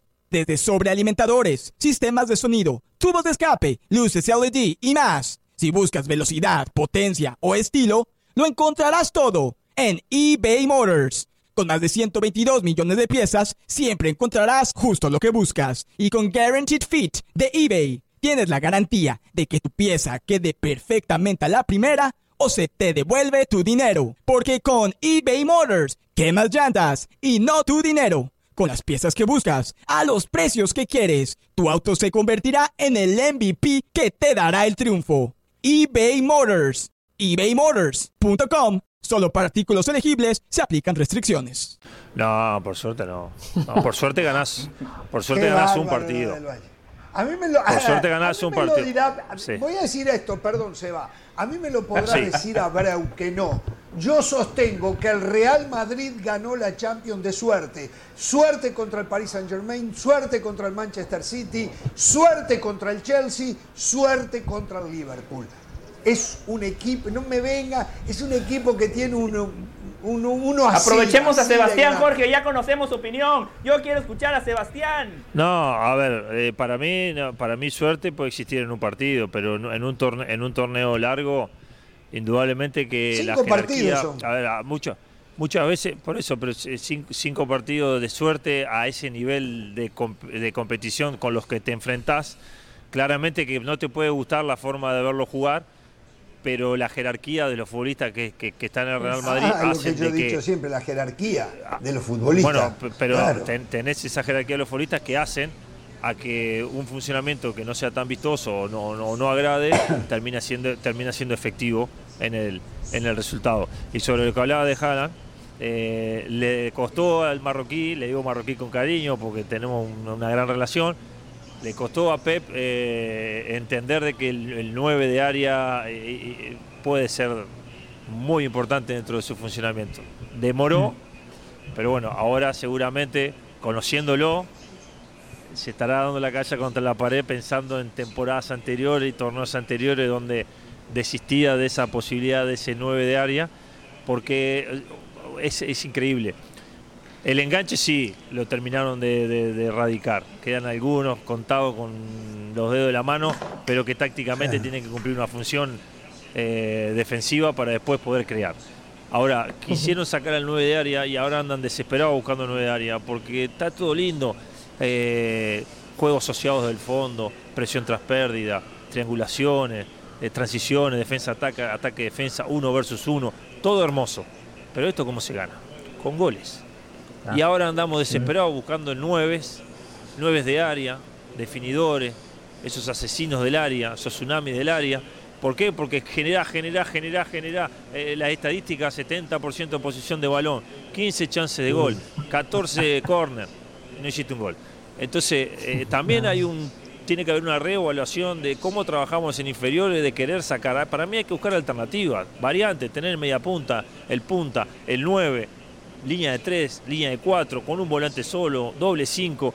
Me parece que esa es la formación de- del jugador de juveniles, de tener variable para cuando lo más importante lo proyectes en primera división, el entrenador de primera división sepa que en juveniles puede tener alternativas para poder manejar diferentes tipos de sistemas o situaciones dentro de un partido, porque el partido tiene micros partidos, no siempre lo mismo. Hay 25 minutos que presionaste alto y hubieron 25 minutos que te tuviste que replegar porque el rival fue superior y te tuviste que replegar para jugar de contraataque y ahí vos tenés las variantes que te la tiene que dar la formación de jugadores o tu formación como entrenador de manejar alternativas para poder jugar con una referencia, para poder jugar con dos puntas, para poder jugar con un punta y un media punta. Creo que la- las variantes hacen también al, al crecimiento del jugador y al crecimiento del, del entrenador de lo táctico. Del lado la A ver, pero, pero Seba, Seba, yo te quiero hacer una pregunta de Haaland. Yo realmente, yo he visto muchos nueves, entre ellos a ti, grandes números nueve, pero no había visto una bestia como esta, que yo no sé si va a poder sostenerse en el tiempo, es muy rápido. Eh, lo que yo digo es que si este muchacho eh, las lesiones eh, no le llegan, o sea, la salud física lo acompaña, va a ser triza todo. O sea, eh, va a jugar el equipo Sí, igual- que lo tenga, va a jugar con Ese- 15, ¿no? No, no, es, eh, o sea, es una bestia, es una bestia eh, desequilibrante totalmente. Ahora, para mí el mejor 9 sigue siendo Benzema. Porque hace goles juega y hace jugar. Es completo. Porque es más completo. Entonces, eh, pero Haaland. Pero hoy todo se mide por número. Hoy todo se mide por número, Seba. Está bien, pero, y pero entonces este muchacho, los números. Sí. No, está, está, está Yo bien. acá tengo un muchachito que recién te preguntaba que él, según quien ganó es el comentario. Esto, esto lo vivimos acá todos los lunes. Según quien ganó es el comentario. No tiene validez el señalar a un equipo que juega mal si ganó. No, no, no, si ganó jugó bien. No. Y yo no estoy en O sea, no, bueno, pero ahí, Entonces, ahí, entramos en Ahí entra, no, pero ahí entramos lo mismo, estamos mirando una computadora, yo estoy evaluando juegos, exacto, son dos cosas diferentes. Eso es lo que yo pido. Claro. Correcto. Evaluar. Eh, claro. Hay otros Sebastián. Sebas. Claro. Sebastián, Después te, puede gustar o no. el, sí. Sí, sí. No, no, no, no, termina, termina para hacerte la pregunta. No, que, que, por eso te digo, eh, después te puede gustar o no, eh, porque esto es de gusto, el, el juego que propone el, el, otro equipo. Pero en este caso de los nueve, Haaland eh, necesita que el equipo lo pueda encontrar en, en, el sector más desequilibrante de él. Ahora, Benzema ha adquirido una experiencia y una relevancia desde lo táctico que él se encuentra los espacios para hacer goles o encuentra los espacios para asistir que puede jugar como un enganche falso, como un 9. Y no deja de ser un 9 peligroso, un 9 desequilibrante. O sea, ha adquirido un, un, nivel de protagonismo con ese perfil bajo que lo tiene, pero que termina siendo muy importante y relevante para, para el funcionamiento del Real Madrid. Eh, eh, Caro, y nos vamos despidiendo. Sí, es que cuando entraste en el tema de Haaland dijiste el marroquí, le digo así porque lo conozco. Te refieres a, a Pep Guardiola. Y, y, la pregunta es, ¿cómo ha sido esa relación? Y sobre todo si tienes un mentor, porque entre tanto fútbol que, que has recorrido, tantos países, eh, escuchaba que Manuel Pellegrini te, te, influenció mucho, pero dentro de ese recorrido, si te tuvieras que dar con uno, ¿con quién sería por tus experiencias vividas? Bueno, me quedo con Juan Manuelillo, con el Cholo Simeone, con Miguel Russo. ¿Con, ¿Con el Cholo Simeone?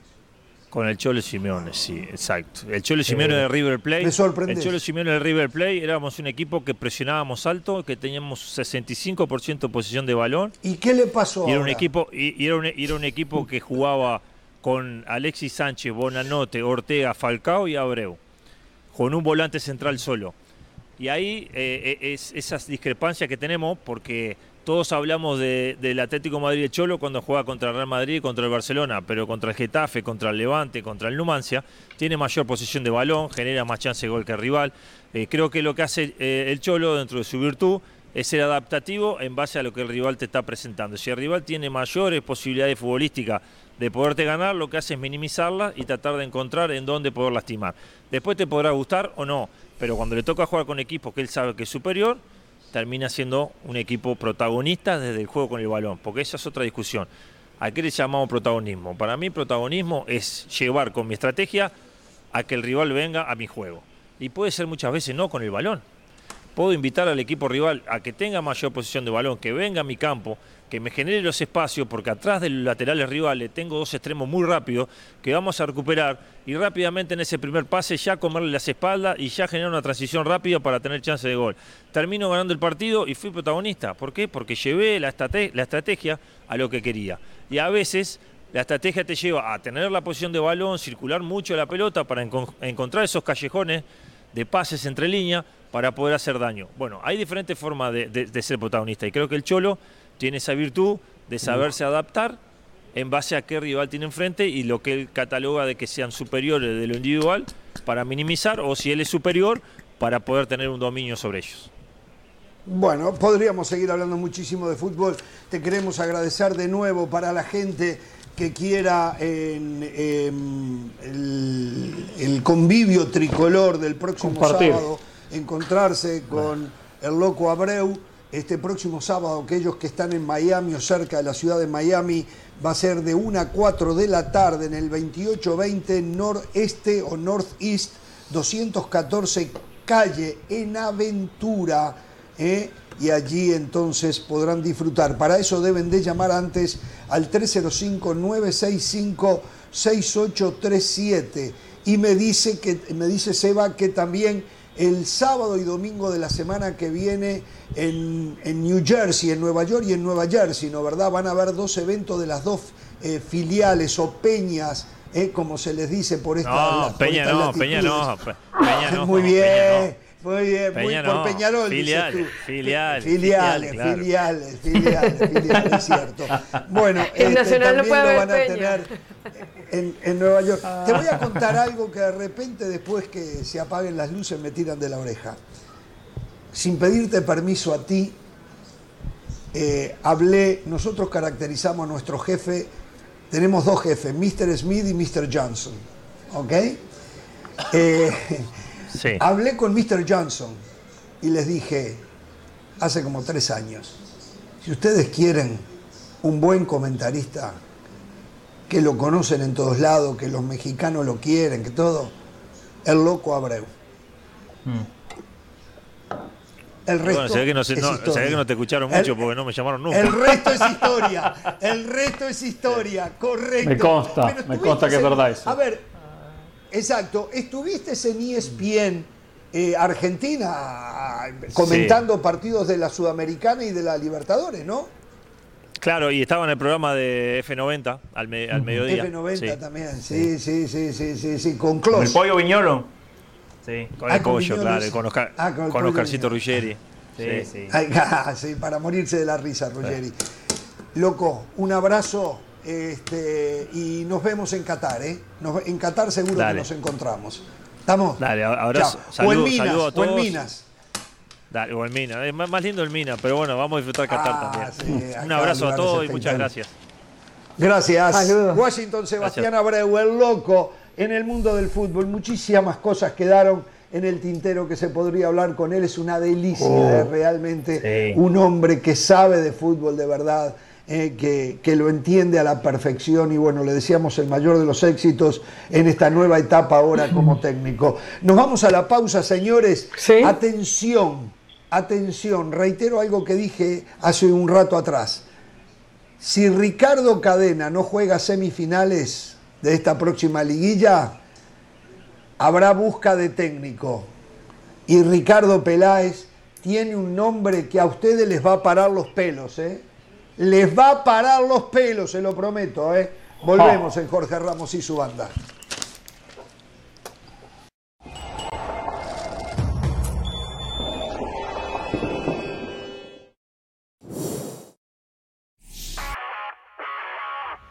Saludos de Pilar Pérez, esto es SportsCenter ahora.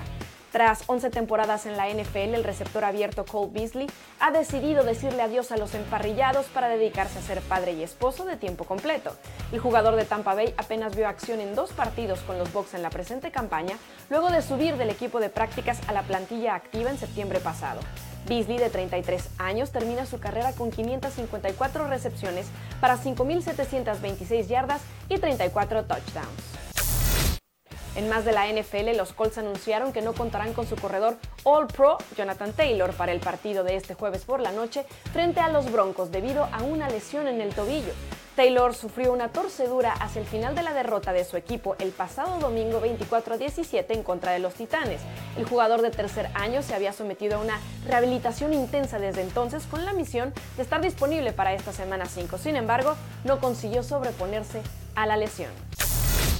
La pelota del histórico home run número 62 de Aaron Judge en esta campaña está muy cotizada, pues JP Cohen, dueño de una casa de subastas deportivas, ofreció 2 millones de dólares por la blanquita que ayudó al jugador de los Yankees a superar el récord de Roger Maris en la Liga Americana.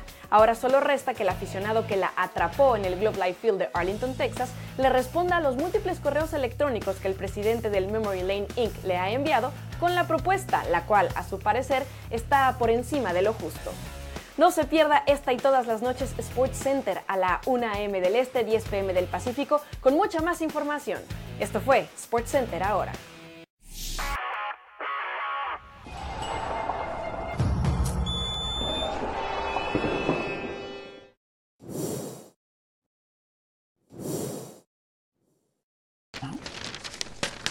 Bien, continuamos en Jorge Ramos y su banda. Qué deliciosa la plática, la charla con Washington Sebastián Abreu. A ver, les voy a contar algo que muy lejos de darlo como un hecho, Eh, a mí alguien se me arrimó y me dijo, Jorge, en Chivas no están convencidos con Ricardo Cadena.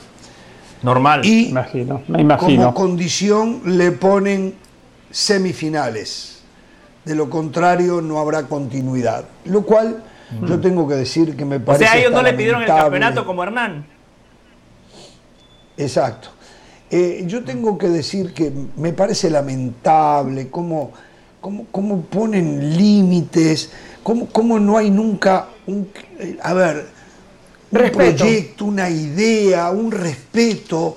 No, no, todo eso, o ganas el domingo te vas. Y se pasan la vida, por eso ganan tan poco. Claro. Se pasan la vida, o ganas el domingo te vas. Y la mayoría de las veces se tienen que ir. Entonces es lamentable. Bueno, pero es lo que es. Me dicen a mí, ustedes se acordarán que cuando Diego Aguirre iba a llegar a México, que llegó a Cruz Azul, yo lo primero que les conté fue que habló con Chivas, que habló Sí. con Ricardo Sí, Cadena. Sí, me acuerdo. Estaba en Con Guadalajara. Ricardo Peláez. ¿Se acuerdan? Guadalajara. toda la historia. Lo trajeron a Guadalajara, todo a su... Bueno, me están diciendo que Se salvó Peláez, Chivas. si no sigue cadena, no descarta a Diego Aguirre. Ah, Yo voy a, y yo voy a decir esto. A ver, gente como del Valle se puede mofar porque son estrictamente, o sea, después le mienten, a un Abreu le mienten y le dan a entender que ellos analizan el fútbol, cuando la verdad lo que analiza del Valle fue el 7 a 0 frente al América, el 7 a 0 de Chile contra México. Se No. habla de eso, no se habla de cómo jugó. No. Pero bueno, yo les voy a decir una cosa. Yo creo que para juzgar a un técnico como Diego Aguirre, que tuvo el fracasotote de los más grandes que hubo en el fútbol mexicano como técnico, habría que mirar toda la historia de Diego Aguirre. Nunca fue un súper, un hiper técnico, no, nunca llegó a ser ni siquiera Marcelo Bielsa, que fracasó en, en infinidad de oportunidades. Pero le fue muy bien muchísimas veces y ganó varias veces campeonatos. Entonces creo que habría que hacer un análisis de eso. No es normal no es normal en Diego Aguirre y su carrera lo que pasó con Cruz Azul. Aquel 7 a 0, la expulsión de Vaca, que termina contribuyendo muchísimo jugando con un hombre menos, eh, un ratazo del partido y él tener que estar en una cabina porque estaba suspendido. Entonces, eh, sí sería un escándalo que vuelva a México. Y yo lo entendería porque la gente no tiene la obligación de, de pasar por el análisis al cual yo los estoy invitando. Pero me dicen que Ricardo Peláez no les tiene las puertas cerradas a Diego Aguirre en Chivas. ¿eh? Me dicen. Jorge, pero disculpe. Yo- yo lo considero- Eso no sería. Eso, per- perdón, Hernán, pero eso no, eso No, no es demasiado premio para un técnico que no ha hecho nada en el fútbol mexicano. O sea, a mí me parece que un Siboldi, que fue campeón ¿Cuánto dirigió? ¿Cuánto, perdón, que- perdón, pero ¿cuánto dirigió? ¿Cuántos partidos dirigió Aguirre? y Bueno, lo pregunto. Dirigió Pero, 10 oye, partidos, está- dirigió le 10 está partidos. dando- Aquí está el 10 amigo de la preparación. Dos victorias, dando- dos empates, 6 derrotas, 25 Bueno, goles bien. en contra. El único técnico uruguayo que no sabe defender en ese momento, el equipo que más goles había recibido Por en el eso, fútbol Jorge. en 10 partidos. Increíble, Jorge, siga es que, Caro. Jorge, es que tú ¿Se dices, puede juzgar tú por dices, 10 la partidos? gente, pero Jorge, tú dices, la gente no está obligada a hacer el análisis que yo hago, como que si la gente no pudiera pensar. Evidentemente, cuando la gente No, piensa, no. mira los números, La gente, que le da, la gente, la mayoría son del Valle. La mayoría Pero, son del no Valle. tiene que ver ¿Cuántos goles recibió? ¿Cuántos goles recibió? Reci- Te lo acaba de decir. 10 partidos, 25, 25 goles. No sirve pa, para Yo le digo una cosa, chao. eh. Porque los números a Del Valle le dan que recibió dos goles y medio por partido promedio en 10 partidos. Pero ¿qué es crédito malo, tiene se para tiene que dirigir ir. Ya está, se terminó. La carrera. Lo que hizo en Sao carrera- Lo lo que hizo en Peñarol, lo que hizo en en San Inter, Lorenzo, en eh, eso es lo, lo que hizo en el Inter, esos son los premios. pero y el mérito, le entendí y No el es el mérito. momento. Este no es el momento de contratar a Diego Aguirre. No es el momento. No, no lo es. Por De acuerdo, el 7 a 0 de tan reciente. Pero su Exacto, carrera, estamos- su carrera, su- sus logros, sí le, le habilitan una, una revancha. Necesita una revancha en México. Sí. Eh, Sí, pero a sí. Carolina, acá no podemos analizar qué hizo en México. ¿Qué hizo el Arcamón en México antes de llegar a Puebla? Claro, pero el Arcamón tiene, pero, pero ya ganó algo en ¿Qué México. ¿Qué ganó? Pero el Arcamón no fue ¿Qué que pasó por Cruz Azul primero, le metieron 25 goles en 10 partidos y después le fue bien en Puebla. O sea, a Pero lo el que voy, recorrido de Aguirre es Diego- 10 veces mejor que el del Arcamón. correcto. El recorrido de el Aguirre, digo, previo a su llegada a México. Pero el Arcamón merece hoy más oportunidades que Diego Aguirre en el fútbol mexicano. Siboldi hoy merece Bueno, más pero hoy, oportunidades pero no, que no, Diego no, no, Aguirre no, en el pero fútbol claro, espera, mexicano. espera, espera, espera, espera, espera. Yo digo cuando llegó, cuando llegó a México. Ah, el Arcamón bueno, era un cuando llegó es otra desconocido. historia. Era un Ah, desconocido. no, Bueno, pero, y- pero y ahí, ahí ubico el tema. Claro, pero, pero, Claro pero que que el tema hoy es merece que, una revancha. Es un técnico capacitado, Aguirre. Pero Jorge. hoy no es que, vaya os quería dejar y ahí saber tenga ahí su revancha en otro lado. Sí. Jorge, dos cosas. Eh, primero que todo, yo no le miento a Sebastián Abreu. Lo que pasa es que Jorge se molesta porque cuando trae a la gente de fútbol, a referentes como Sebastián Abreu, generalmente ellos terminan coincidiendo conmigo y no con Jorge Ramos. Por eso después molesto, dice José, le a miente esta hora y, No. y con lo poquito que falta no hagamos chistes, no hagamos chistes, por favor, vamos yo al fútbol. entendí, sí. entendí perfectamente el punto de Carolina de las Alas. En este momento, Diego Aguirre en el fútbol mexicano no tiene crédito. Se quemó. Diego Aguirre tiene que desaparecer de México por los próximos cinco años. Y en algún momento que reciba revancha. No ahora. Tercero, Peláez necesita un técnico con espalda ancha, un técnico que tenga crédito. Que por cierto, hoy Héctor Huerta en Fútbol. Picante dijo que no sabemos si Peláez va a ser el director deportivo el próximo semestre de Chivas, porque ya se dieron cuenta que ha sido un Amén. fracaso. Dijo cuando llegó, a partir de ahora vamos a hablar de títulos. Títulos, Ricardo, ¿dónde están los títulos? También Y algunos dijo, lo van a partir festejar. de ahora se acabaron las indisciplinas. Le voy a hacer un desafío. cero. Y anoche en Le el voy a palenque hacer un desafío. Chivas, ¿Dónde está Peláez, hermano? ¿Dónde está? Le voy a Está hacer un desafío.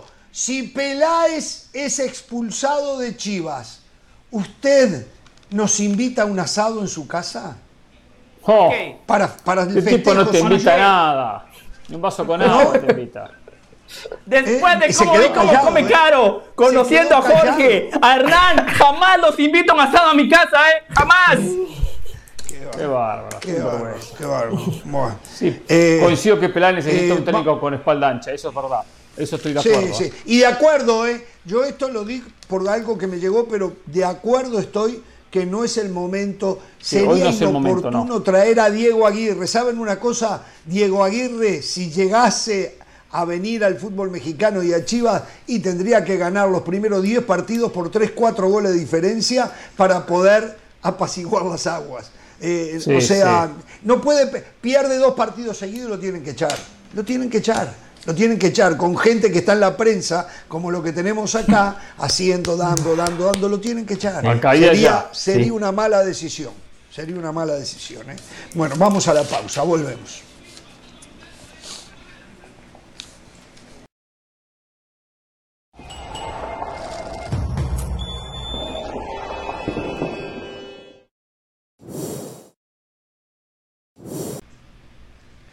Muy bien, se viene ya la etapa final del programa, aunque todavía tenemos algunos temas para tocar. ¿eh? Por cierto, el Atlas tiene técnico. Son equipos que manejan con inteligencia los presupuestos, se pueden equivocar como el mejor, ¿eh? y a los tres partidos lo tengan que echar. Pero el técnico va a ser Benjamín Mora, nadie lo conoce. Eh, fue asistente, eh, creo que del Tapachula y algún equipo más, pero hace muchos Xolos, años que estaba estuvo en Malasia. en Querétaro. Estuvo en. Y en Querétaro. Hace, hace- perdón porque me quedé sin retorno. Este, hace mucho tiempo que está en Malasia. Logró por primera vez clasificar a un equipo malayo. Ganó nueve veces el campeonato malayo, creo, y lo clasificó a la Copa de Campeones Asiáticas. Eh, hace un tiempo ya que renunció. y ahora el campeonato lo ganó cuatro veces. El campeonato de Malasia fue. lo ganó cuatro veces, ganó Cuatro eh, ligas, cuatro, eh, supercopas, supercopas. y una copa. Exactamente, y una copa. Nueve títulos en total. El mexicano o el Ah, técnico más ganador en la Liga de Malasia. sí. Bueno, entonces, ahora va a dirigir a. eh, Una liga Atlas. semiprofesional, ¿eh? ver- Una ¿Eh? liga semi, una liga semiprofesional. El fútbol de Malasia no existe, sí. estamos claros. Y sí, sí, sí, sí, sí, pero no sabemos lo que También paga. títulos puede aquí, que no sea buena, puede que no sea buena por el hecho de que no tiene buenos jugadores, pero a lo mejor es muy profesional y pagan buena plata. No lo sé, no lo sé, no lo sé. Este, pero bueno, va a ser el técnico del Atlas, tendremos que esperar a ver en qué termina esta prueba que va a ser la gente de Alejandro Iraragorri, que hoy está muy ocupado y no le va bien, creo, en el Sporting de Gijón.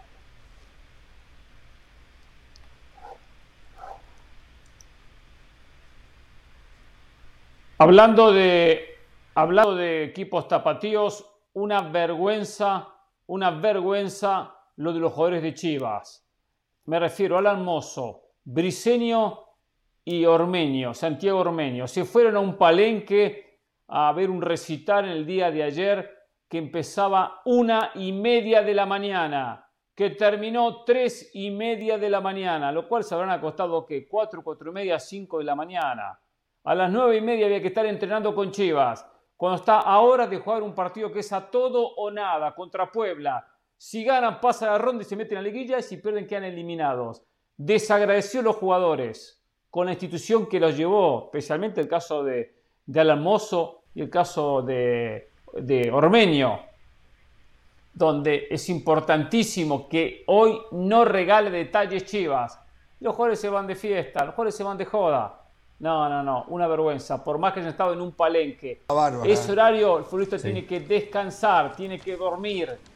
No estar en un, pa- en un palenque viendo un Ahora, concierto. ahora, después la culpa de Ricardo Cadena, ¿no? Después la de culpa Ricardo de Peláez. Ricardo Sí, Cadena. aquí le van a culpar de a Ricardo, Peláez. no, de Ricardo Pe- y también Peláez, y también Peláez. sí. Seguro, estos tipos van ¿Qué a hacer? culpar Bueno, a Peláez ¿Qué hacer?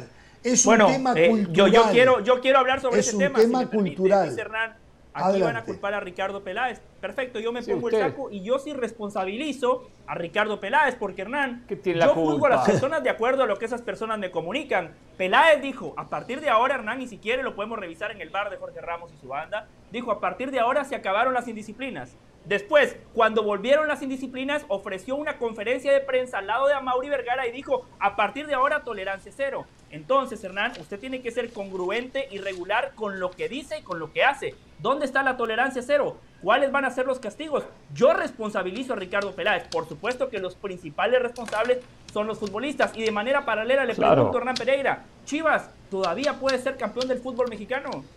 Sí, todavía está dentro de los 12 equipos que comienzan a partir del sábado a disputar un título. 12 equipos. Claro. claro Mm. Solamente ser para presentar la Claro otra parte. Supuestamente Sí. hay unas versiones que dicen que, a ver, que sí fueron a la fiesta, evidentemente, porque están las imágenes y todo, pero que fue después del último partido de, de liguilla. Evidentemente es reprochable porque ahí se estaban jugando la posibilidad de ser locales y no lo lograron, pierden ese partido, pierden la posibilidad. Ah, Eso solamente se resuelve con una victoria ante Puebla. Eh, eh, ahí, por ahí salió Alvarado a, a- a defenderlos, diciendo que no le veía nada de malo, que sus compañeros fueran a las fiestas, que tenían derecho a divertirse. Yo lo que digo es que en un momento de crisis para Chivas, en un momento en donde se dice, y lo decía el mismo Alvarado, entrenas como juegas o juegas como entrenas, yo creo que vale la pena recoger un poquito, perderse alguna fiesta y cuando se, ter- se termine para la liguilla para ellos tendrán oportunidad para irse de fiesta, pero ahorita deberían entregar el todo por el todo. Y el reposo es importantísimo en el jugador de fútbol. Bueno, señores, hoy hubo, eh, porque hablamos del Manchester United por la presencia de Cristiano Ronaldo, pero hubo Europa League y hubo un partido que tenía su morbo, ¿no? Que era el de la Roma o el Roma con el Betis. Solo hablamos Se cuando jugaba pierde el la Roma, no cuando Roma. gana. Eh, se, jugó- este, se jugaba en el Olímpico, en el de Olímpico. Roma. Y recordamos que cuando Mourinho eh, dirigía al Real Madrid, eh, tuvo eh, muy, malas, muy malos comentarios hacia el ingeniero Manuel Pellegrini. Él se sentía grande, se llevaba el mundo por delante. Bueno, hoy se Ah, enfrentaron sí. dos equipos más o, mismo- más o menos de un mismo nivel. Eh, Sí, tanto sí. Roma en Italia como Betis en España. Y el ingeniero Manuel Pellegrini. Un hombre, un hombre eh, humilde, nada más que esto voy a decir, humilde, no ha salido a hacer alaracas, le ganó a Mourinho 2 a 1 eh, y, ¿Y qué y va a no ha salido a hacer eh, comentarios denigrantes hacia el técnico rival, como si el técnico rival lo había hecho hacia él. Muy bien por el profesor de Pellegrini, ingeniero Pellegrini Manuel Pellegrini. no puede, Sí. no está a la altura ni para atarle los zapatos a Mourinho, por favor. O sea, ¿qué ha ganado Pellegrini? ¿Qué ha hecho Pellegrini? No lo compare con un ganador como ¿Qué ha Mourinho. ganado? Bueno, el que City. ha Ganador ganado, absolutamente de todo. que ha De ganado, Champions, de están en Liga, la ¿qué ha misma hecho línea Pellegrini? este señor y el otro señor, ¿Qué ha que ha hecho ganado. Pellegrini? Si no ganás, sos un fracasado. ¿Qué ha ganado? Yo a tantos les tendría que Hay que hacer preguntar goles, ¿eh? qué han ganado. Pero- ¿Qué han ganado? Pero, a tantos pero sabe Jorge, que. Eh, sí hay, sí, Ah. está bueno el tema de Pellegrini y Mourinho porque los dos dirigieron al mismo equipo prácticamente con la misma plantilla. Uno terminó segundo en la liga, en Copa del Rey fue eliminado por el Alcorcón y en Champions fue eliminado en la ronda de octavos de final por el Olympique de Lyon. El otro por No tuvo récord de números. puntos. No tuvo récord de Número, ¿Cómo puntos. jugaba uno? No tuvo no, récord no de jugaba puntos cómo jugaba el otro, no importa. No. Resultados. Pellegrini no ¿Cómo tuvo Claro, ¿cómo va a jugaba tener récord de ¿Cómo jugaba puntos y terminó segundo? Terminó No, segundo. no, no, no, no, No pero, importa. pero no, pero un récord de puntos, de verdad. O sea, terminó segundo, pero tuvo un récord de puntos. Yo No recuerdo importa. aquella noticia. Y recuerdo también el Pellegrini del Manchester City. También lo recuerdo. Yo me he complicado, en, este- en esta profesión me he complicado mucho la vida. Me he complicado mucho la vida. Sería tanto más fácil para mí decir quién ganó, aplauso, aplauso, eh, mérito, loco, puede, pum. pero quién perdió, quién perdió, importante. no sirve para nada, que se vaya. eh, o sea, yo me he complicado la vida. He decidido, y a veces digo, ¿para qué? Si igual no aprenden Pero eso tiene matices, rodean. no le mienta a la Yo gente de decidí esa manera. transitar por otro camino. Entonces, No es blanco y negro, ¿cómo me Ramos, nadie dice compliqué? que es blanco y negro. ¿Cómo me compliqué yo la vida? eh? ¿Cómo me la compliqué cuando era mucho más fácil para ganarme mi plata como, como lo hacen otros? Usted iba a decir algo, Pereira, perdón. Vayas por Center entonces a dar resultados y ya está, listo. ¿Cómo? aparte, Eh, pero, eh, eh. Le digo lo No, no, siguiente. no, no tengo. Doy resultado Le y aplaudo siguiente. y digo, qué fenómeno, ya está, no importa. Recién cuando teníamos a Abreu, que bien le tapó la vaca, le tapó la boca a José en el tema de que los jugadores para José hacen la cama con una facilidad a los técnicos. eh, también. que no es así. Sí. lo que siempre dijimos, a veces se pierde el mensaje, se pierde la química, se pierde la comunicación o se conduce mal un grupo. Pero hoy hacer la cama es una historia diferente. Pero también, también le tapó la boca a usted Ramos en algo importante. Cuando habla del 2026 de Uruguay, dice, habrá que ver la jerarquía, jerarquía, que no es una palabra más, que tienen algunos jugadores, y no son muchos. Y él menciona Cavani, Suárez, menciona a Godín, Godín. menciona a Cáceres. Yo que voy con esto, que la jerarquía en el fútbol es fundamental, y cuando aquí hablamos muchas veces Sí, de la yo victoria estoy de del Madrid acuerdo. en Champions, de la victoria del Madrid en Champions, siempre dijimos un equipo que tiene jerarquía, que tiene mentalidad, que sabe lo que es ganar. Y por eso, aunque futbolísticamente No, es suerte. Luca inferior al rival, termina ganando. Hay que tener esa Claro, jerarquía. patea una vez al arco desviado cualquiera. y otro la Es desvía parte. de nuevo y es gol. Es Y parte el arquero la saca jerarquía. de, de los Bueno, tornillos nueve veces en un partido. En un partido puede ser suerte, está bien, en un partido. Y es que no fue lo que pasó contra el Liverpool. Sí. Que No, en fue lo que pasó contra el Liverpool. Yo le Después veo más el otro, el Yo le árbitro marcó la falta de de, Benzema Madrid- sobre Donnarumma. De ese Después- Madrid le veo más suerte en el partido contra el City, que faltaba un minuto, un minuto y necesitaba dos goles. Ahí fue más suerte, pero después los otros partidos los manejó Contra el de otra Liverpool manera. no fue suerte. Más suerte Solo- que contra el Liverpool. Pereira, Solo quiero ¿me decirle una cosa al serio? señor Hernán Pereira. Un equipo que pateó Una una, vez al arco y lo pateó desviado.